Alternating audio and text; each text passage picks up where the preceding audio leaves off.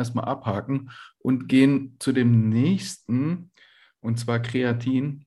Sehr viele Studien, sehr gute Studienlage darüber, ähm, immer mal wieder diskutiert, aber auch oft kontrovers diskutiert, weil da viele Sportler auch so ein bisschen Angst davor haben, Kreatin zu sich zu nehmen. Sei es äh, wegen der Gewichtszunahme, sei es, ja, ob sie da nicht irgendwie wässrig werden. Ja, also man, wenn man Kraftsportler jetzt annimmt, Bodybuilder, die sagen dann immer, ja, Wasser unter der Haut, ja, Wasser ziehen. Ähm, wie ist da eure Erfahrung mit Kreatin? Wo wird es gebraucht? Braucht man da Angst davor zu haben, dass dann Gewicht zunimmt? Wer möchte? Ja, also ich sag's mal aus meiner Fachrichtung. Äh, da ist Kreatin wahrscheinlich jetzt nicht noch einen kleinen Tick relevanter, begründet über den, über den Stellenwert in der Energiebereitstellung. Aber ich glaube, auch im Ausdauersport ist es äh, auch relevant. Aber jetzt mal auf der Seite Kraftsport. Äh, richtiger Kraftsport, der mit äh, niedrigen Wiederholungszahlen arbeitet, der ist natürlich essentiell auf Kreatin angewiesen, auf eine schnelle, äh, auf eine schnelle Kreatin, äh, auf eine schnelle ATP-Resynthese. Äh, und da müssen die Kreatinspeicher natürlich voll sein, weil das der zweite, der zweite äh, gleich direkt an, angrenzend dann nach ATP das Kreatinphosphat kommt. das begründet sich allein schon darüber. Ähm, der Einsatz von Kreatin im Kraftsport und Bodybuilding ist, glaube ich, Mainstream. Ich glaube, das ist, da wird es, das wird vielleicht höchstens mal von Frauen ein bisschen so noch kritisch, an, noch kritisch beliebäugelt. Aber ansonsten hat sich das zu Recht etabliert. Ähm, Kreatin wird immer als die am besten untersuchteste leistungssteigernde Substanz bezeichnet, was sie ja faktisch äh, zumindest in der Monohydrat-Variante auch ist. Es gibt sogar EFSA-Heals-Claims für die Verwendung von Kreatin im Kraftsport. Das hat, hat ja heutzutage auch schon was zu sagen, wenn sich sogar die EFSA äh, sagt, du darfst eine werbende Aussage über, über Kreatin treffen. Und ähm, Gewichtssteigerung, ja, na klar, Gewichtssteigerung ist, äh, findet statt, ist auch absolut erwünscht. Natürlich findet diese Gewichtssteigerung äh, in, der, in der Zelle statt, wo es einen funktionellen Vorteil bedeutet, mehr, ein, besser, eine besser hydrierte Zelle zu haben. Wenn Kreatin für eine Wasserspeicherung unter der Haut sorgt, dann ist es in meinen Augen das äh, das Ding, dass du halt auch leider Gottes Monohydrat, sogenannte Non-Responder hast, die ganz einfach mit der Verdaulichkeit oder mit irgendwas damit ein Problem haben. Der Körper kann das, kann damit nicht so gut umgehen. Und dann kann sowas passieren. Aber das ist, das ist für mich, äh, für die Allgemeinheit ein Mythos. Davon sollte man nicht zwangsläufig ausgehen, dass das passiert. Ähm, ja, und ähm, also für mich jetzt in, in den sportlichen Ästen, die ich so die ich so habe, in, in, inklusive wieder meine Best-Ager-Thematik, wo Sarkopenie äh, ja auch ein Thema ist und da Kreatin auch schon relativ gut studiert ist, ist Kreatin eine super Substanz, die auch, in, äh, die auch Langzeit schon getestet ist auf mögliche auf, äh, auf irgendwelche möglichen Langzeitnebenwirkungen, die eintreten können, die bis dato auch äh, größtenteils, soweit ich das weiß, über viele Jahre revidiert sind, wenn man es nicht übertreibt mit der Menge. Ähm, die EFSA Health Claims legen da einen Wert von drei Gramm, äh, Supplementierung von drei Gramm zugrunde für, für die Effekte, dass, damit man mal so einen Maßstab hat, was es denn ungefähr sein muss. Und ähm, also ich kenne jetzt nicht viele, nicht mal in der Endphase eines Bodybuilding-Wettkampfs, wo es um absolute Wettkampfhärte geht, äh, sage ich zwangsläufig äh, Kreatin raus, sondern ich sage eher Kreatin rein, weil man dann natürlich ähm, eben das, genau das will, was Kreatin eigentlich macht, wenn es richtig funktioniert, und zwar die Zellhydration verbessern. Und das ist eigentlich ja genau das, was ich in der Endphase auch in einem Bodybuilding-Wettkampf haben möchte. Ich möchte volle, pralle Zellen ähm, und möchte da möchte eigentlich eine, eine dünne Haut und da hat Kreatin eigentlich, wenn es richtig funktioniert, eigentlich sogar in meinen Augen einen positiven Nutzen. Und Organschäden, da kannst du auch wahrscheinlich jedem die, die Angst nehmen. Weil ich habe sogar von Studien gelesen, wo Leute 30 Gramm, also ich habe mich nicht vertan, 30 Gramm am Tag zu sich genommen haben, ohne dass Schädigungen aufgetreten sind. Natürlich hatten die keine Vorerkrankung, ja, das waren natürlich gesunde Probanden, aber 30 Gramm über mehrere Monate sogar. Mhm. Also ja, also man sagt, man sagt, äh, man sagt natürlich immer das Wort nierengesund dazu, wenn man über die Nebenwirkungen von Kreatin spricht. Das ist immer ganz wichtig. Ähm, aber ja, also soweit ich die, diese verfügbaren Langzeitstudien kenne, kann man nicht pauschal davon ausgehen, dass eine Langzeitverwendung einer moderaten Menge, gebräuchlichen Menge, äh, die jetzt nicht einem Ladeschema, sondern einem Erhaltungsschema entspricht, dass die irgendwelche Langzeitnebenwirkungen haben sollte. Hau doch mal eine, eine Zahl raus für einen Kraftsportler, was dann eine moderate Menge ist. Also ich, ich mache jetzt ich, wenn, wenn, wenn, jemand jetzt ein Mischkostler ist und auch noch Fleisch hat, ein rotes Fleisch in der Ernährung hat und ne, wo auch noch ein bisschen Kreatin reinkommt, dann haben wir ja auch noch eine körpereigene Proteinsynthese, das, das auch noch mit ein, ein kleines bisschen mit reinspielt. Da gehe ich persönlich jetzt nicht über fünf Gramm raus, weil ich das irgendwie mhm. nicht sehe. Ne? Wenn ich jetzt aber einen veganen Sportler habe, wo die Komponente Ernährung rausfällt, kann es schon sein, dass ich ein kleines bisschen mehr reingehe. Ähm, das hängt auch immer dann davon ab, wie sieht der Rest von der Ernährung aus. Ne? Genau, und würde ich drüber gehen, was wären dann die, die Effekte? Also dann würde quasi die Zelle irgendwann gesättigt werden, weil ich zu viel Kreatin habe und könnte kein mehr an Volumen aufnehmen, also Wasservolumen, weil hauptsächlich Wasser wird ja gezogen in die Zelle. Ja, also äh, Kreatinphosphat ist ja, ist ja wie gesagt ähm, für die ATP-Bildung nötig und irgendwann ist halt die, das benötigte ATP halt auch nicht mehr nötig. Ne? Äh, da kann ich auch 30 Gramm Kreatin essen. Ähm, deswegen brauche ich ja am Ende des Tages nicht mehr ATP. Also das begründet sich in meinen Augen ähm, erstmal über die, über die Tatsache, dass das nicht unbegrenzt von diesem Kreatinphosphat für die Energiebereitstellung benötigt wird. Mhm. Würde ich jetzt einfach mal so sagen. Ne? Aber so genau weiß ich das jetzt nicht. Ja ich meine auch diese hohen Dosierungen, die du angesprochen hast, ja. äh, hätte ich jetzt auch gesagt, dass das früher oder vielleicht meine Anwendung so war, dass es diese Ladephasen gibt. Du hast es ja auch schon erwähnt oder gab ne, oder angewandt wurden. Ähm, Gut, die sind ja nur ein paar Tage die Ladephasen, aber die Studien, die ich gelesen hatte, da hatten Probanden über Monate diese Dosierung. Also kann man nicht mehr von einer Ladephase sprechen. Ja. In welchem Zusammenhang es auch noch äh, genutzt oder interessant sein kann, ist dann natürlich auch wieder, also auch durch die Wassereinlagerung, mechanische Reiz, wenn man wieder an einen verletzten Sportler denkt und ähm, irgendwo eine, eine Ruhigstellung von der Extremität hat. Dass man aber auch da in den, in den normalen Dosierungen irgendwo sich bewegt, ähm, einfach um möglichst die Muskulatur, die da ist, äh, zumindest über die Ernährung oder dann eben Supplemente ähm, gezielt versucht nochmal zu unterstützen oder den Erhalt ähm, zu unterstützen. Ja, also vor dem Hintergrund ähm, könnte es auch noch interessant sein oder könnte man es in Erwägung ziehen, auf jeden Fall zu äh, ergänzend zuzuführen. Ja. Wieso nehmt ihr Ausdauersportler äh, Kreatin? Ähm, Ach so, die Ausdauersportler. Ich muss sagen, in meinem Umfeld und ich selbst, ich habe es auch noch nicht ähm, genutzt. Ähm, es kann, kann, natürlich Phasen geben. Ähm, zum einen, wenn man, wenn man jetzt ähm, versuchen würde, im, im Winter vielleicht auch gezielt mit äh, vermehrtem Krafttraining drumherum äh, da gezielten Reiz zu setzen und die Maximalkraft versucht zu verbessern, was ja irgendwo dann die, die Ausgangskraft ist für alle anderen Kraftleistungen, wenn wir dann nachher Kraftausdauer brauchen oder ja, auf, auf dem Rad. Ähm, und ansonsten natürlich höchstens bei hochexplosiven oder intensiven Trainingsreizen, wenn es vielleicht darum geht, noch die ähm, VO2 Max zu verbessern. Also gerade wenn man kurze Sprints macht, irgendwie 30, 30, 30er, 6 mal 30, 30 läuft und das irgendwie äh, 6, 10 Mal und davon drei Sätze sowas wiederholt. Ähm, also das wäre dann zumindest so nach dem Schema, wenn es darum geht, erstmal den Motor groß zu machen, wo wir eben diese explosiven Belastungen brauchen und die schnelle Energiebereitstellung. Vor dem Hintergrund macht es Sinn. Wenn es dann in Richtung Wettkampfphase, Wettkampfsaison geht, ähm, klar, da wollen wir natürlich nicht irgendwie unnötig Wasser ähm, herumtragen. Da ökonomisieren wir ja viel mehr den Stoffwechsel, ähm, versuchen den Fettstoffwechsel zu trainieren und ähm, eher runterzukommen von dem Kohlenhydrat und dem ähm, äh, Kohlenhydratverbrauch und dem äh, direkten Phosphatverbrauch, Kreatinphosphatverbrauch. Und natürlich primär sprechen wir da auch die Muskelfasern an, ähm, die, die ja primär dann auf die Fette zurückgreifen und äh, auf den aeroben Stoffwechsel. Und ah. äh, von daher wäre das da auch eher so phasenweise äh, könnte es interessant sein in der, in der Anwendung, ja. Aber in meinem Umfeld und eigene Erfahrungen habe ich bisher auch noch nicht gemacht. Ähm, äh, auch da immer die, die typische Angst von den Ausdauersportlern. Ja, dann wahrscheinlich im äh, unteren Referenzbereich, damit da wenig Gewichtszunahme ist. Ja, es, es, ist natürlich, wenn man jetzt sagt, im Winter ist es ja auch gar nicht schlimm, wenn es da drei, vier Kilogramm oder fünf Kilogramm mehr werden. Ja. Das ist ja nie das Problem. Das verschwindet im Sommer, im Frühjahr wieder von allein, ähm, wenn die Umfänge größer werden und wenn man dann Kreatin auch wieder absetzt.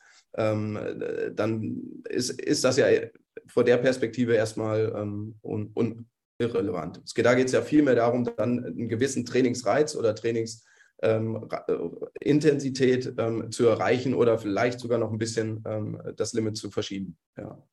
Und da gibt es auch die Argumentation, ähm, dass man im Training quasi Kreatin benutzt und je näher man zum Wettkampf kommt, das langsam auszuschleichen. Ja, dass man quasi nur die Vorteile hat, im Training mehr Kraft zu haben, ja, bessere Trainingsreize und dann quasi dann am Wettkampftag mit weniger Gewicht dazustehen, aber halt als Athlet, der mit anderen Gewichten, anderen Reizen umgehen kann. Ja, ja klar, das, das, wäre, das wäre ja die Zielsetzung. Also, dass man einen gezielt höheren ähm, Krafttrainingsreiz setzen kann oder höhere, äh, höhere Trainingsdauer, höhere Trainingsintensität, jetzt beispielsweise bei den Sprints oder bei hochintensiven Intervallläufen dann irgendwo erreicht. Ja, und da profitieren wir dann natürlich letztendlich jetzt als Ausdauersportler von der höheren VO2 Max, einem größeren Motor und dann im Wettkampf äh, reduzieren wir es ja eher und versuchen den Stoffwechsel zu ökonomisieren. Abhängig natürlich von der, von der Distanz, die wir dann, äh, ja, die wir dann irgendwie angehen. Ja. Genau. Aber man, so, man ja. hätte ja auch äh, das Kreatin drin lassen können, auch im Wettkampf. Ja, also da ist ja diese Argumentation, ja, man hat das Kreatin vor dem Wettkampf drin, aber beim Wettkampf hat man das dann raus, aber hat halt den Vorteil, weniger Gewicht mit sich rumzuschleppen und quasi nur die Vorteile des Kreatins vorher genutzt. Genau. Ich verstehe es, was ich meine. Man könnte ja auch beim Wettkampftag immer noch auf der gleichen Kreatindosierung bleiben. Äh, ja, aber man hat ja keinen Mehrwert dadurch, in dem Sinn. Also zumindest bei der Langzeitausdauerbelastung. Wir haben keine, in der Regel keine explosiven Belastungen, zumindest nicht in dem Bereich, dass wir Kreatin brauchen. Und da überwiegen eigentlich eher die Nachteile dann vor dem Hintergrund als die Vorteile.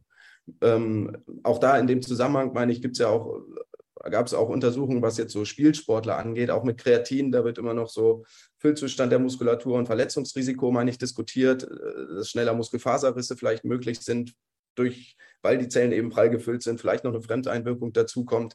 Ähm, also äh, solche Sachen können natürlich oder sollten natürlich auch abhängig von der Sportart auch immer noch mal so mit in, in Betracht gezogen werden dann. Ja. Aber wenn ich im Wettkampf natürlich nicht eine explosive Belastung brauche, ähm, dann äh, ja, äh, profitiere ich natürlich auch nicht von der Kreatinsupplementierung. Ich finde es immer ganz schön, sich die Sportler selbst vorzustellen, also die Spitzensportler in den einzelnen Disziplinen. Also wie sieht äh, ein Sprinter aus, der ja durchaus auch von Kreatin profitieren kann in der Leichtathletik, ähm, wie auch ein Bodybuilder und phasenweise Sicherheit auch dann Kampfsportler, ähm, die, die dann vielleicht auch nochmal gezielt ähm, Muskulatur ähm, aufbauen. Ähm, aber im, im, Triathlon oder im Radsport, wenn jetzt nicht die explosiven, aber selbst im Ausdauersport, wenn wir jetzt sagen, Tour de France-Fahrer unterscheidet sich ja auch sehr von einem Bahnradsportler. Bahnradsportler, ja, ja, kurze explosive Belastung, auch der könnte natürlich davon profitieren, während wir einen Tour de France-Fahrer haben, der über die Berge muss, drei Wochen lang. Ähm, wenig Explosivbelastung in der Regel, außer die Sprinter. Ähm, der wird äh, eher Nachteile haben, wenn er dann noch ein, zwei, drei Kilo mehr mit sich über die Berge schleppen muss. Genau, aber das war mir wichtig, nochmal klarzustellen äh, für die Leute da draußen dass es da keinen großartigen Mehrwert gibt. Ja, also von der Logik her hätte es ja sein können, aber das hast du ja sehr schön hier revidiert. Abschließend möchte ich nochmal auf die Ester eingehen von Kreatin. Also es gibt ja Monohydrat und auch verestertes Kreatin, ja, wie sie nicht alle heißen, Realkalin oder wie auch immer. Äh, gibt es da einen Nutzen? Also ich kenne die Studien dazu und die Studien sagen, dass Monohydrat die, un, die universelle beste, für die, für die Allgemeinheit die günstigste und universell beste Form ist. Ich kenne Studien, die HCl, die äh, Alkalin und wie sie alle heißen, äh, untersucht haben. Die letzte ist vom, jetzt erst im August rausgekommen und die sagen eigentlich alle verhältnismäßig dasselbe. Und die sprechen sich eigentlich alle für Kreatinmonohydrat aus. Und zwar also fast ausnahmslos. Also auch die Verträglichkeit im Magen, weil dann hast du immer ja, wenn, wenn ich da verestertes Kreatin nehme, dann kriege ich es nicht so mit dem Verdauungstrakt, ja. Ja, also ich hatte ja vorhin schon mal die, Non-Responder-Thematik angesprochen. Mhm. Wenn ich jetzt ein Non-Responder bin, wenn ich, wenn ich dieser arme Kerl bin, dann kann ich natürlich äh, anstelle von dem Monohydrat mal ein, ein anderes Kreatin ausprobieren. Aber das ist halt nicht das Gros der Kreatinverwender. Die allermeisten kommen hervorragend mit einem Monohydrat zurecht. Ähm, inzwischen ist es ja auch nicht mehr ganz so billig wie noch vor einem halben Jahr, aber es ist immer noch das billigste. Und äh, ich würde jedem, Ja, ich würde jedem erstmal wirklich nur empfehlen, äh, seine Versuche, ersten Versuche mit Kreatinmonohydrat zu machen und nicht direkt mit ähm, so einem Marketing-Tool da einzusteigen. Liegen auch die meisten Studien vor, ne? eigentlich zu Monohydrat. Das ist ja wirklich, also hat es vorhin auch gesagt, am besten zu erforschen. Überhaupt kein, überhaupt kein ja, Vergleich. Ja. ja. Okay, so viel zu Kreatin. Und zu meinem letzten Thema, dem NAD+. Das hat jetzt in kürzerer Zeit ziemlich an Bedeutung gewonnen, beziehungsweise Wellen geschlagen im Anti-Aging-Bereich, ja, weil man herausgefunden hat, dass in der Zelle da die Konzentration abnimmt mit dem Alter und dann das quasi auf Alterungsprozesse zurückgeführt hat und jetzt angefangen hat, das halt zu supplementieren.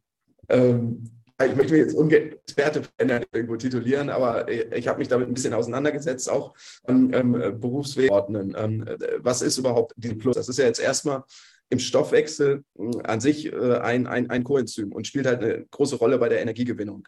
Ähm, NAD, NAD+, also wenn wir unsere Makronährstoffe, Kohlenhydrate, ähm, Fett äh, und unsere Fette verstoffwechseln, daraus Energie gewinnen. In der Atmungskette wird nachher ATP daraus gebildet.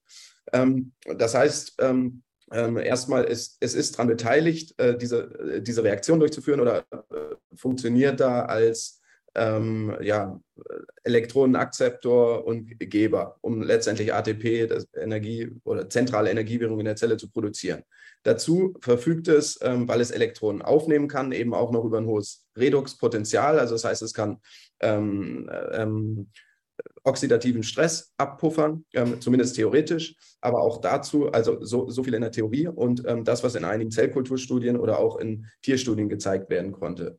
Und was da auch gezeigt werden konnte, ist, dass eben dieses NAD plus ähm, auch bei einer Gabe der Gehalt in der Zelle, ähm, gerade auch bei intravenöser Gabe, ähm, mit erhöht werden kann. Jetzt ist es aber so, ähm, nur weil dieser NAD-Gehalt ähm, erhöht werden konnte, heißt das erstmal noch nicht wieder rückschließend, okay, wir haben jetzt auch gleichzeitig wieder mehr Energie in unserer Zelle zur Verfügung.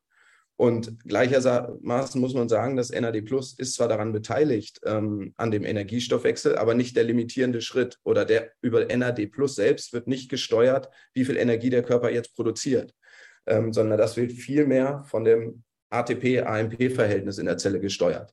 Ähm, ist Gehalt an AMP, nicht energiereiche Phosphate sehr hoch, ähm, muss irgendwo ähm, Energie produziert werden. Wenn ich nicht zuführe von außen, geschieht das eben aus der Verbrennung von Fetten, die ich, äh, die ich im Körper habe.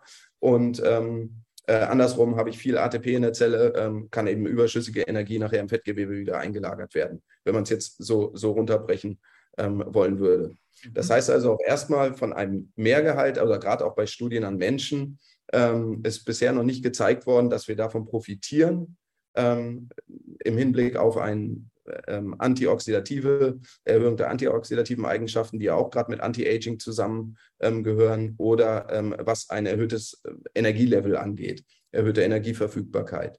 Sondern es ist vielmehr so, der NAD-Spiegel wird dann erhöht, aber das ist jetzt wieder interessant in dem Zusammenhang, was Anti-Aging oder auch ähm, intermittierendes Fasten ähm, oder Hungerstoffwechsel angeht. Auch dann haben wir erhöhte NAD-Spiegel in unseren, in unseren Zellen. Mhm. Ähm, und äh, das was ja heißt auch also, postuliert wird von den ganzen äh, 16.8 Leuten, dass es auch Anti-Aging genau, Effekte hat. Kalorienrestriktion wird ja auch in dem Zusammenhang viel diskutiert, wenn ich 10% weniger Energie zuführe, als ich eigentlich benötige, dass, ähm, dass eben äh, gerade diese Autophagieprozesse, mhm. ähm, aber auch die äh, mitochondriale Funktion, also dass die ordentlich funktionieren, ähm, Fette verstoffwechseln können, der Energiebereitstellung ähm, ordentlich ablaufen kann, dass das eben gerade gefördert wird, wenn ich eben eher unter einem ähm, reduzierten, unter unter einer reduzierten Energieverfügbarkeit äh, oder mich in einem Zustand einer äh, reduzierten Energieverfügbarkeit befinde. Und ähm, diesen Zustand erreichen wir aber zumindest physiologisch am Menschen noch nicht gezeigt, wenn wir einfach nur den NAD-Spiegel versuchen von außen zuzuführen. Und dazu ähm, kommt noch, zumindest ist es noch nicht gezeigt am Menschen, ja. Und dazu stellt sich dann noch die nächste Frage, wie bioverfügbar ist dieses eigentlich, ähm, dieses NAD plus? Also wie viel kommt von dem, was ich über die Nahrung aufnehme, letztendlich überhaupt in meiner Zelle an? Ähm, es ist ein Abkömmling von den, von den B-Vitaminen, also klar, die B3-Vitamin oder Niacin ist ein essentieller Nährstoff, den muss ich von außen zuführen. Ähm, dazu noch ein Abkömmling aus dem Tryptophanstoffwechsel. Aber ähm, und diese Nährstoffe, natürlich sind das essentielle Nährstoffe, die muss ich zuführen. Ähm, doch das NAD Plus selbst ähm, gelöst erscheint die Verfügbarkeit und auch die Aufnahme ähm, ja noch, noch relativ gering zu sein. Und bisher die Datenlage und gerade die Effekte, die durch NAD erreicht werden, primär auf Zellkulturstudien und ähm, auf, auf ja, Tierstudien eigentlich zurückzuführen sind. Zumindest ist das jetzt so mein, äh, mein, mein derzeitiger Kenntnisstand in dem ja. Zusammenhang. Was ich ähm, da oft gehört habe, ist, äh, dass das liposomale NAD Plus besser in die Zelle eingespeist wird. Hast du dazu irgendwelche Daten, auf die du zurückgreifen kannst? Ja, es äh, gibt immer zum einen die verkapselten Formen, dann die unterschiedlichen Verbindungen, ähm, ob und inwieweit die besser aufgenommen werden. Auch da keine äh, am Menschen meine, meine, meinem Kenntnisstand nach bisher keine, keine ähm, zuverlässigen oder verlässlichen Datenquellen, um daraus ähm, schlussfolgern zu können, äh, in welcher Form man jetzt NAD überhaupt zuführen müsste oder sollte und ob überhaupt ein Mehrwert besteht. Natürlich kann man zeigen in der Zelle, okay, NAD, NADH kann ähm, äh, gegen oxidativen Stress wirksam sein oder hat ein hohes Potenzial, dem, äh, den zu bedienen oder den abzufangen. Aber ähm, das heißt ja noch lange nicht, dass ich ähm, letztendlich dann auch von der Form profitiere. Ähm, und ob das ähm, die liposomale Form ist ähm, oder Ribosid, ist, ist am Menschen einfach noch nicht so gezeigt. Sind erste Hinweise bisher meines Wissens nach nur an Tierstudien und, äh, und im Reagenzglas. Ja, und du hattest vorher auch äh, kurz angeschnitten, dass es in dem Stoffwechselprozess vom ATP auch ein Teil, eine Rolle spielt. Wäre das dann in Kombination mit Kreatin sinnig? Naja, ich, also was ich damit sagen wollte, ist die, die ganz normale ähm, Energiebereitstellung ähm, mhm. oder am Ende steht die Atmungskette und ähm, nachher, es wird im Laufe dieser äh, gesamten Energiebereitstellung viel NADH und H plus gebildet, ähm, was nachher als Elektronenakzeptor in Wasser entsteht und dabei wird eben ATP gebildet. Ähm, aber da ich ja gar nicht keinen Effekt erziele oder zumindest bisher noch keine, keine Datenlage darauf hinweist, dass ich von erhöhtem NAD-Spiegel ähm, profitiere, ähm, würde ich jetzt gar nicht äh, so weit denken, inwieweit ich jetzt eine Kombination aus Kreatin und NAD äh, zuführen äh, würde oder sollte, um ähm, irgendwie meinen Energiegehalt in der Zelle zu, äh, zu beeinflussen. Ja, ich würde ähm, viel eher dann, wenn es jetzt um den Anti-Aging-Effekt geht, ähm, würde ich eher dahin tendieren, gerade zu sagen, ich versuche mal bewusst den Kohlenhydratspiegel äh, Spiegel, ähm, und dann vielleicht den Insulinspiegel ähm, eher gering zu halten, sodass der Körper durch natürlichen, ähm, weil der, der, regelt das ja natürlich, den Gehalt der NAD von NAD Plus wird dann automatisch nach oben geregelt. Und ähm, genauso wie ein ständig erhöhter Insulinspiegel auch ja, Silent Inflammation, ich glaube, du hast es vorhin auch einmal angesprochen, ähm, Holger, ähm, oder auch mitochondriale Dysfunktion ähm, fördern kann können wir davon profitieren, wenn wir das eben einfach mal umkehren und dann vielleicht dafür sorgen, dass wir geringe ähm, Insulinspiegel haben. Das kann durch Kalorienrestriktion, durch langes Hungern, intermittierendes Fasten oder auch kohlenhydratarme Ernährung eben auch erreicht werden. Und ähm, bevor ich da zu einem Supplement greife und ich nicht mal weiß, wie viel davon ankommt, ob es ankommt und ob es dann die Wirkung hat, denn viel mehr können wir eigentlich gerade noch gar nicht sagen, außer dass es ein Coenzym in unserem Stoffwechsel darstellt äh, der Rest ist im, im Labor und an Tieren ge gezeigt oder propagiert, ähm, würde ich, äh, würde ich erstmal von absehen. Ja. ja. Ganz platt gesagt, es sind einfach noch zu viele Fragezeichen in der Studienlage ähm, und Humanstudien sind einfach noch nicht genug vorrätig, um da eine Aussage drüber zu treffen. Ja. Ja. Es gibt zwar viele Präparate, ähm, ganz interessant ist vielleicht auch für den, den, den es interessiert, eine kritische Stellungnahme, äh, ist nun DIN A4 von ähm, Professor Hahn aus Hannover, ähm, der sich da mal kritisch zu einer Veröffentlichung auch ähm, in dem Zusammenhang geäußert hat. Äh, kann vielleicht ganz interessant sein, wer, wer da mal reinschauen möchte. ja. Ja, wenn du mir die Quelle zukommen lässt, dann werde ich die auf jeden Fall nochmal verlinken. Da hast du auf jeden Fall schon mal das NAD Plus debunked, ja, was da immer für Health Claims gemacht werden bei den ganzen Supplements. Äh, ja, das äh, ist manchmal abenteuerlich, ja, aber wenn da halt mal eine Studie kommt, die relativ vielversprechend ist, dann ähm, nimmt halt die Supplement-Industrie das immer gerne und dankend auf, ja, um dann das nächstbeste Supplement rauszuhauen, das potenziell halt Geld verspricht. Ja, auch wenn die äh, wissenschaftlichen ja, Aussagen noch nicht so weit sind, dass man da definitive Aussagen treffen kann. Hat man schon ganz, ganz oft erlebt in der Supplementbranche. Ich sage noch ein, ein prominentes Beispiel, HMB. Das früher ja auch äh, als Leucinabkömmling der absolute Oberknaller war. Und jetzt so nach und nach bröselt, bröckelt der Keks. Und jetzt ist man schon nur noch bei kleinen Effekten für Best Ager oder bei proteinarmer Ernährung. Und also da gibt es ganz, ganz viele Beispiele. Aber es ist, es ist klar. Ne? Also wie gesagt, das eine ist immer seriös, funktionell, wissenschaftlich und das andere ist halt immer der, der Wille und der Drang, etwas zu verkaufen und entsprechend das Marketing dann, um einen potenziellen Nutzen zu machen. Das sind immer zwei Paar Stiefel. Genau so ist ja. es, ja. ja. Es ist auch ganz interessant. Also haben diskutiert das auch in, dem, in dieser Stellungnahme. Also um es kurz zu machen, für NAD Plus als Nahrungsergänzungsmittel liegen einfach auch noch nicht ausreichend ähm, äh, Studien vor, um Wirksamkeit nachzuweisen. Und Professor Hahn argumentiert es eben auch darüber oder merkt nur an. Ähm, er sagt, für Arzneimittel ist ja ein ganz anderes Zulassungsverfahren notwendig. NAD Plus ja. müsste eigentlich auch rechtlich gesehen eher zu einem Arzneimittel zählen, ähm, da es kein essentieller Nährstoff in dem Sinn ist, den unser Körper so benötigt. Ähm, zwar die Vorstufen benötigt werden, also Vitamin ähm, B3 oder Niacin, ähm, aber als Arzneimittel ist, fällt die Zulassung natürlich wesentlich schwer, schwerer, weil mhm. dafür ähm, ähm, ganz anderes Zulassungsverfahren, Zulassungsverfahren benötigt wird als für Nahrungsergänzungsmittel. Soll jetzt nicht im Umkehrschluss automatisch heißen, dass nur weil es ein Nahrungsergänzungsmittel ist, keine Wirksamkeit ähm, besteht, sondern ähm, einfach, dass jetzt in diesem Fall von NAD Plus noch ähm, keine ausreichende Datenlage einfach herrscht in dem Fall. Ich hoffe, das war jetzt so verständlich. Sehr, sehr gut.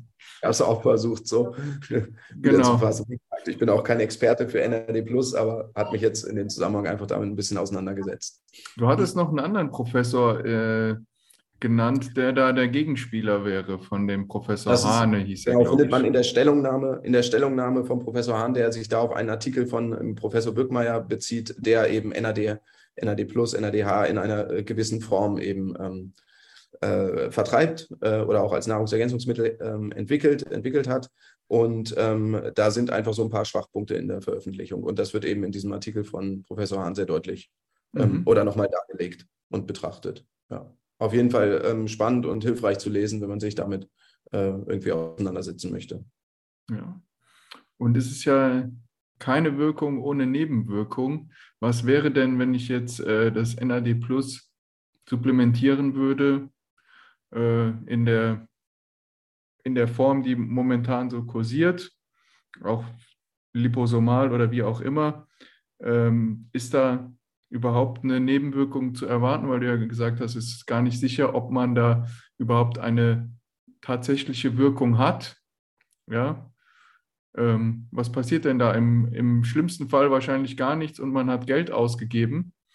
Ja, oder also im schlimmsten Fall passiert was und man äh, erhält eine Nebenwirkung. Ja. Ich würde mich jetzt aus dem Fenster lehnen, wenn ich jetzt sagen würde, es kann nichts passieren, egal wie hoch dosiert ich das einnehme. Ja. Was Unverträglichkeiten, Durchfall oder ähm, äh, sonst äh, was für mögliche Nebenwirkungen auftreten können, ähm, äh, irgendwo, ja, die, die auftreten können, ähm, fällt mir schwer, das jetzt äh, spekulativ zu sagen. Ich würde sagen, bei den, bei den physiologischen Dosen wird vermutlich, vermutlich nichts passieren, wenn wir uns da in dem Bereich oder was in den Studien auch teilweise verabreicht wurde, bis zu zwei Gramm, wenn man sagt, bis 300 Milligramm wird als sicher irgendwo eingestuft.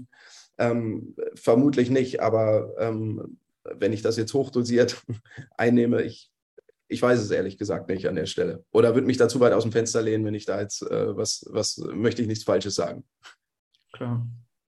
Ich finde, ähm, wir haben ja hier wieder einen guten Überblick über die ganzen Supplemente gebracht und konnten auch zum Schluss über das neue Supplement NAD Plus auf jeden Fall eine gute Aussage treffen, ja, dass es momentan einfach noch zu früh ist, da äh, irgendeine Wirksamkeit dem Ganzen zuzuschreiben. ähm, ich bedanke mich recht herzlich bei euch beiden, ja, für, dafür, dass ihr euch so viel Zeit und Geduld mit für mich genommen habt, für unsere Zuhörer äh, da wart und ja, mal einen Überblick gegeben habt über diese ganzen Supplemente, weil da sind ja riesig viele äh, Mythen, die da auch zum Teil kursieren. Und hier konnte man mal von zwei Experten hören, was sie bringen, was sie nicht bringen und wo die Einsatzgebiete sind. Ja, also vielen herzlichen Dank dafür an euch beide. Ja, danke. Hat Spaß gemacht. Hat mich auch gefreut, den, den Georg kennenzulernen. Das war sehr aufschlussreich. Das kann ich nur zurückgeben und auch bestätigen. Vielen Dank für die Einladung. Ähm, Holger hat mich sehr, sehr gefreut, ähm, dich kennenzulernen. Äh, habe schon viel gelesen und äh, ist mir auch durchaus ähm, bekannt, deine, deine Firma. Ähm, hätte auch gleich noch mal kurz eine Frage, wenn ich darf, aber vielleicht, wenn wir gleich hier raus sind. Okay, eine Frage habe ich tatsächlich noch an euch beide. Wir haben ja jetzt über Kreatin, Protein, die Booster und NAD Plus geredet. Was wäre für euch persönlich das Supplement, was ihr am meisten empfehlen würdet? Von den besprochenen oder? Von den, von den besprochenen. Erstmal nur. So wie ihr guckt, keins. Also erweitere ich den ganzen Bereich. Ich, ich muss Gegenfrage stellen. Wer fragt? Ich, ich muss einmal Gegenfrage stellen. Wer fragt? Klar, für, für, für jeden Sportler, den man da hat, äh, muss man das nochmal betrachten. Aber ich würde für mich ja, wenn ich mir selber die Frage stellen würde, würde ich wahrscheinlich Kreatin wählen. Ja, weil ich da äh, in der Regel einfach den meisten Nutzen sehe, den wenigsten Aufwand und ja, für die meisten Athleten einfach auch ein Anwendungsgebiet sehe. Ja, ist fast egal, wer mich fragt, wenn es nicht ein Schachspieler ist, würde ich sagen, hast Nutzen davon.